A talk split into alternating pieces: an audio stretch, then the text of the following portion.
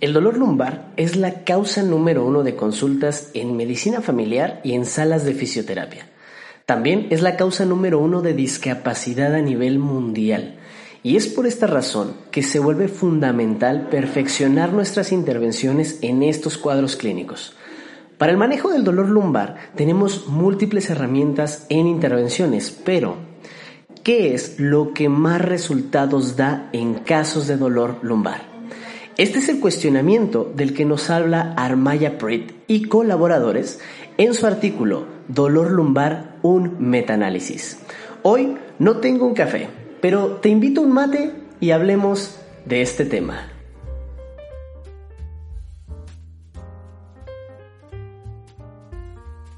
Muy buenas otra vez y bienvenidos a esta su casa, un café con familia. Estoy muy emocionado y muy agradecido por este proyecto y por el apoyo que le están dando.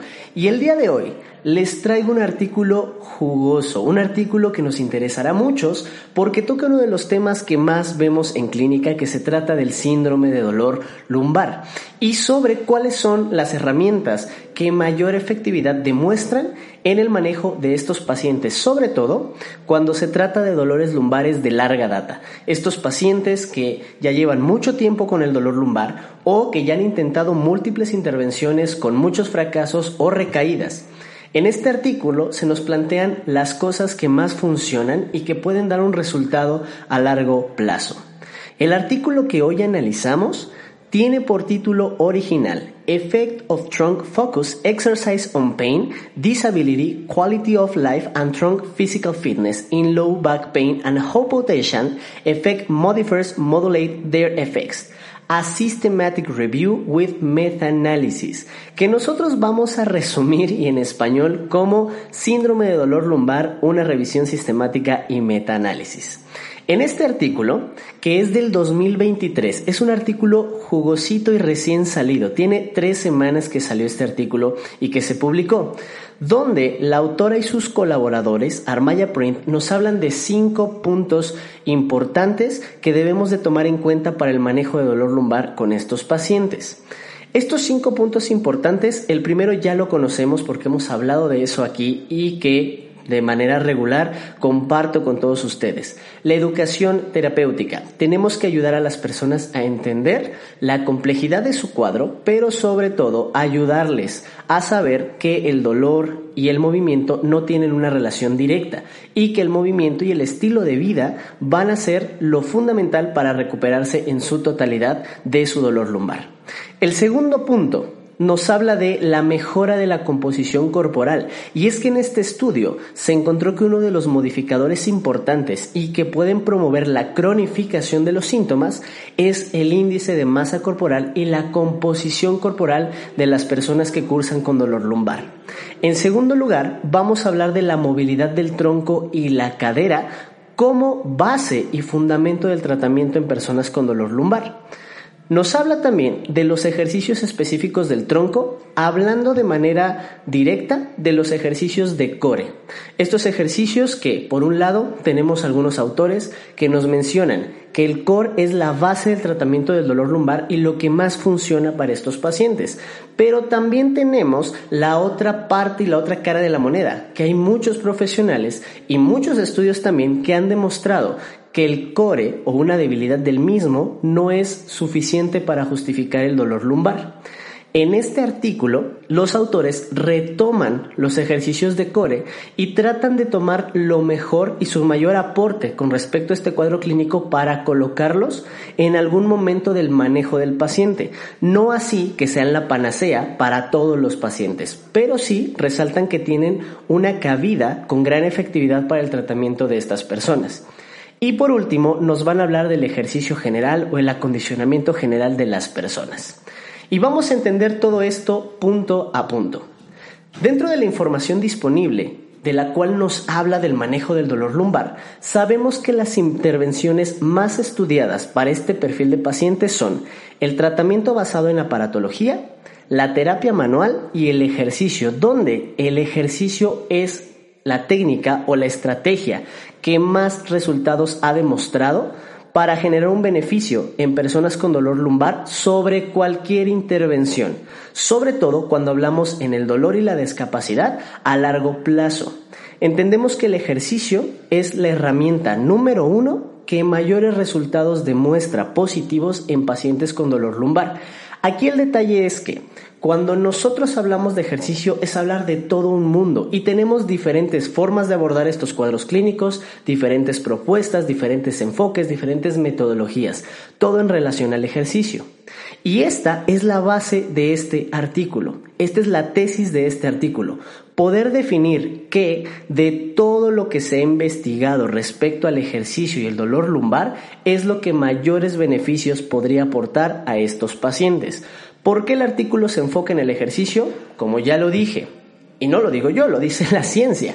Como ya se ha dicho, el ejercicio es la herramienta que más resultados a largo plazo demuestra para el dolor y la discapacidad. Por esta razón, los autores están estudiando qué de todo lo que se tiene disponible con respecto al ejercicio es lo que más funciona en estos pacientes.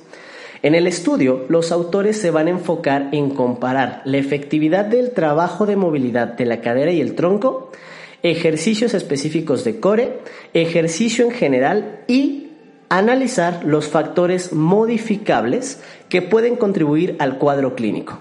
Los parámetros que se tomaron en cuenta en este estudio fueron el dolor, la discapacidad y los factores asociados al desarrollo del síntoma o el perfil de cronificación del cuadro. El objetivo de este estudio es entender qué es lo que mejor funciona para tratarlos, pero a su vez también entender por qué se llega a cronificar este cuadro y qué otros factores tendríamos que modificar para hacer una intervención completa y con una buena complementación.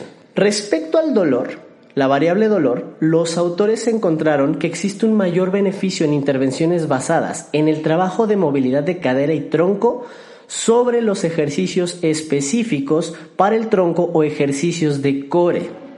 Este resultado puede tener una justificación en que cuando nosotros promovemos mejoras en el movimiento de la región torácica y de la cadera, las estructuras lumbares van a disminuir su carga, tanto mecánica como biológica, lo cual va a lograr que las fuerzas a las que se somete nuestro cuerpo se puedan repartir de mejor manera entre más segmentos, volviendo los movimientos más eficientes y económicos para el sistema de una persona.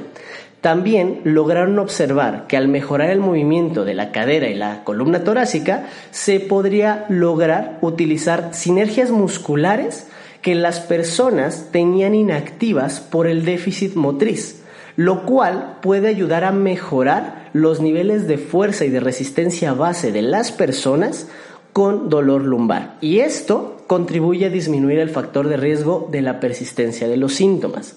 Este es el primer dato interesante del cual nos hablan los autores.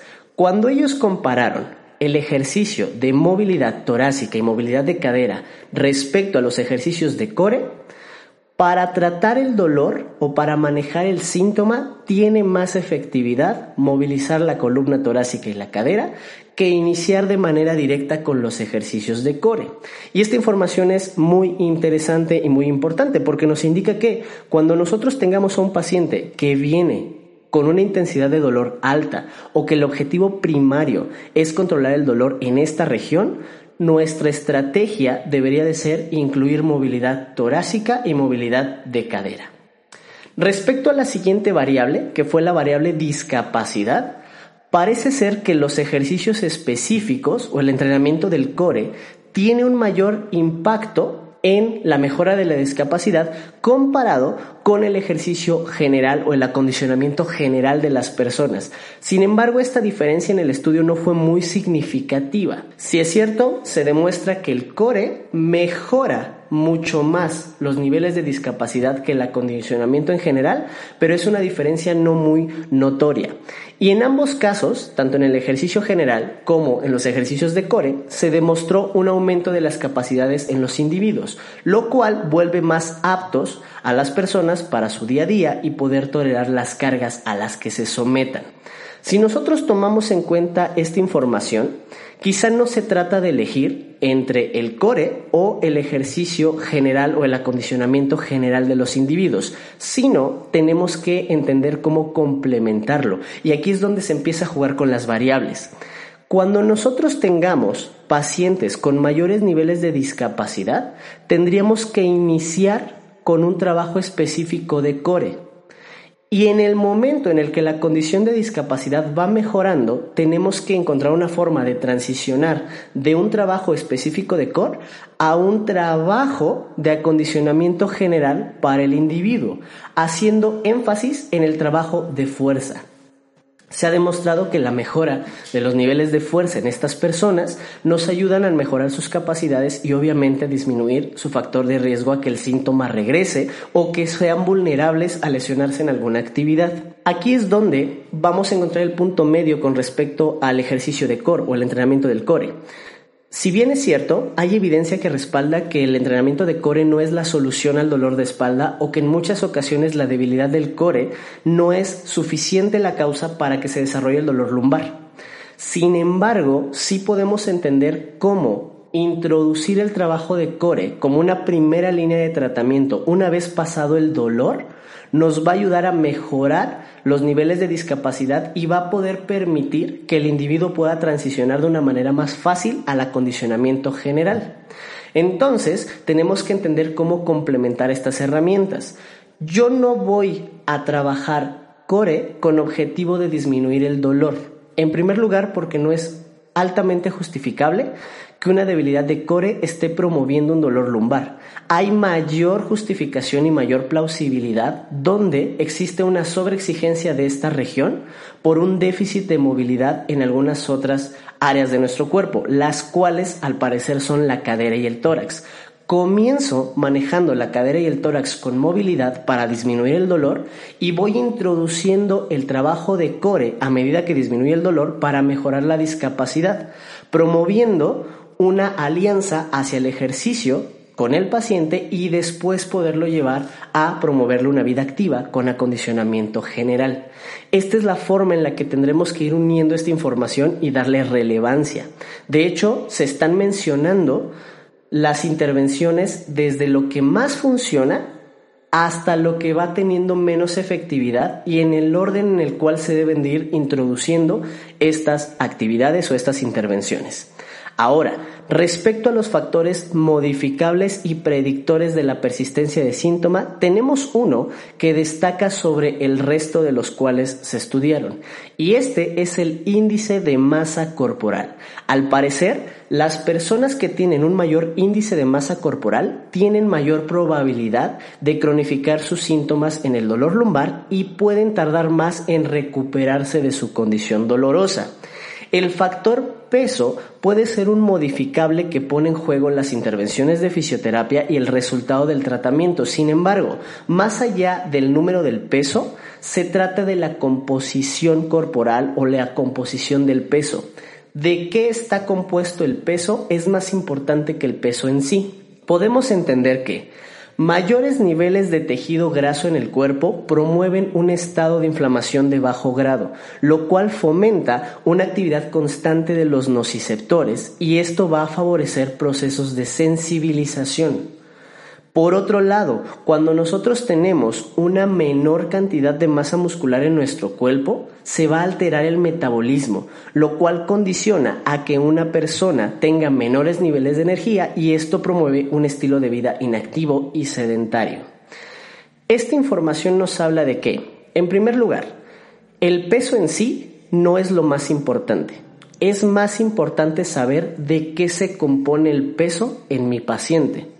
Si yo tengo mayores cantidades de grasa en la composición de mi peso, voy a tener una inflamación de bajo grado que sensibiliza mi sistema, que promueve que la actividad dolorosa se mantenga en el tiempo, retrasa mi tiempo de curación o mi tiempo de recuperación y altera mi metabolismo generándome menor actividad y llevándome un estilo de vida sedentario.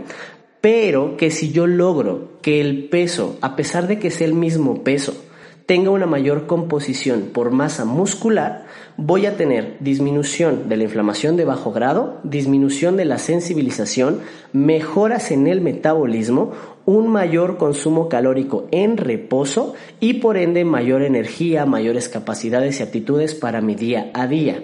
Esto se resume a que yo puedo pesar 60 kilogramos, pero no es lo mismo pesar 60 kilogramos donde la mayor composición de esos 60 kilos sean de tejido grasa que de tejido muscular. El número en sí no es lo más importante.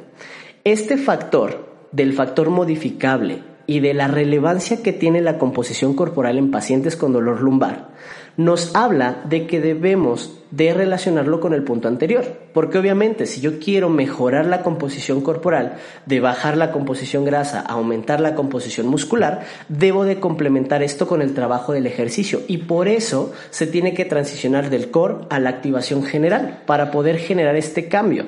Si nosotros mejoramos la condición de nuestros pacientes y promovemos actividad física, vamos a poder impactar sobre la composición de su índice de masa corporal, sugiriendo que nuestras intervenciones y tratamientos deberán de ir acompañadas de un profesional de nutrición para poder tener un mejor resultado en el tratamiento y poder alcanzar la recuperación total. Hablamos de pacientes con un dolor de larga data y la mayoría de nuestros pacientes que llevan mucho tiempo con dolor lumbar están desacondicionados, son inactivos y llegan a tener una composición corporal no óptima. ¿Por qué? Porque el dolor los ha vuelto así, los ha vuelto incapaces de hacer ejercicio, de mantenerse en movimiento y todo se comienza a desregular.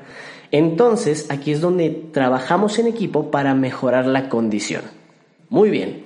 Ahora que ya tenemos esta información, debemos pasar a la acción en nuestras consultas para mejorar nuestros resultados. Recuerden que lo más importante no es quedarnos con la teoría, es tenerla, entenderla y aplicarla para mejorar nuestra vida profesional. Y para eso yo te propongo lo siguiente. Uno, en pacientes con dolor lumbar, comienza con propuestas de movilidad sobre todo en la columna torácica y en la cadera. En la columna torácica mucho énfasis en la extensión torácica y en la cadera en las rotaciones y en la extensión de cadera.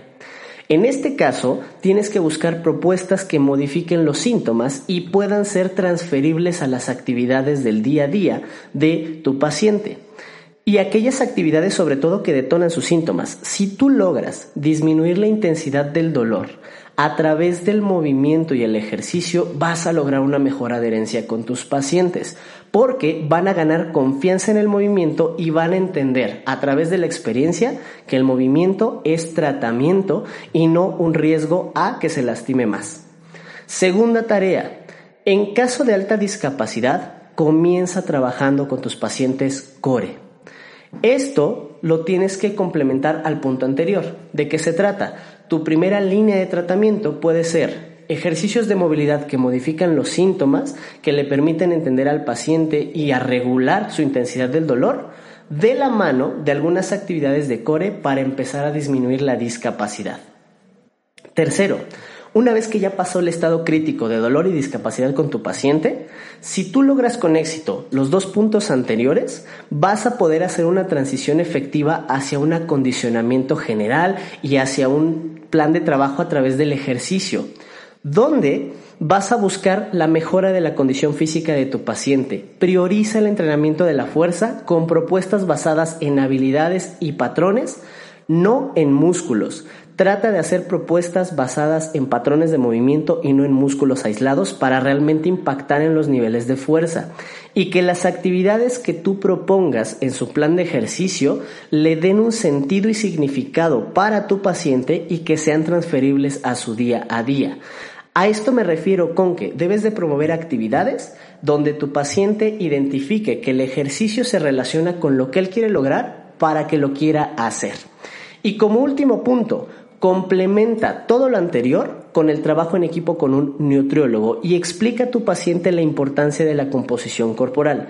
No te centres en la variable del peso. Si tú te centras en el peso y en hablar del peso que tiene el paciente, puede hacer que tu paciente se sienta mal o que él interpreta que estás juzgando su condición. Mejor enfócate en ayudarlo a entender que es más importante de qué se compone el peso que el peso en sí mismo y cómo el complemento de la alimentación va a ayudar a su salud en general junto con la actividad física propuesta. De nuevo, la educación terapéutica también va de esto, de saber manejar estos temas que pueden malinterpretar a nuestros pacientes y que lo hacer sentir mal. Se trata de ayudarlo a entender cuál es el punto objetivo de este complemento. Si tú tomas en cuenta estas tareas y las pones en práctica, no solo vas a lograr mejorar el cuadro clínico de tu paciente respecto a su dolor lumbar, también vas a lograr impactar en su estilo de vida y por ende en su salud general. Vas a ir más allá con tu intervención y eso volverá a tu intervención única, un resultado único y memorable lo cual te va a hacer un profesional excepcional. Muy bien, con esto cerramos la revisión del artículo de esta semana. Espero que te haya gustado esta revisión. Es un artículo recién salidito. Finales de enero de este mismo año 2023 se publicó este estudio y hoy te lo traigo aquí para ayudarte a mantenerte al día, actualizado con los datos más importantes y las puestas en práctica o los consejos para que lleves a tu día a día esta información. Para mí es un gusto como siempre poder compartir contigo información un rato. Te agradezco que estés aquí y te recuerdo que nos regales las 5 estrellitas en Spotify, te suscribas a nuestro canal de YouTube y compartas el contenido para que lleguemos a más fisioterapeutas. Yo te espero con gusto en el siguiente episodio aquí en tu casa, un café con...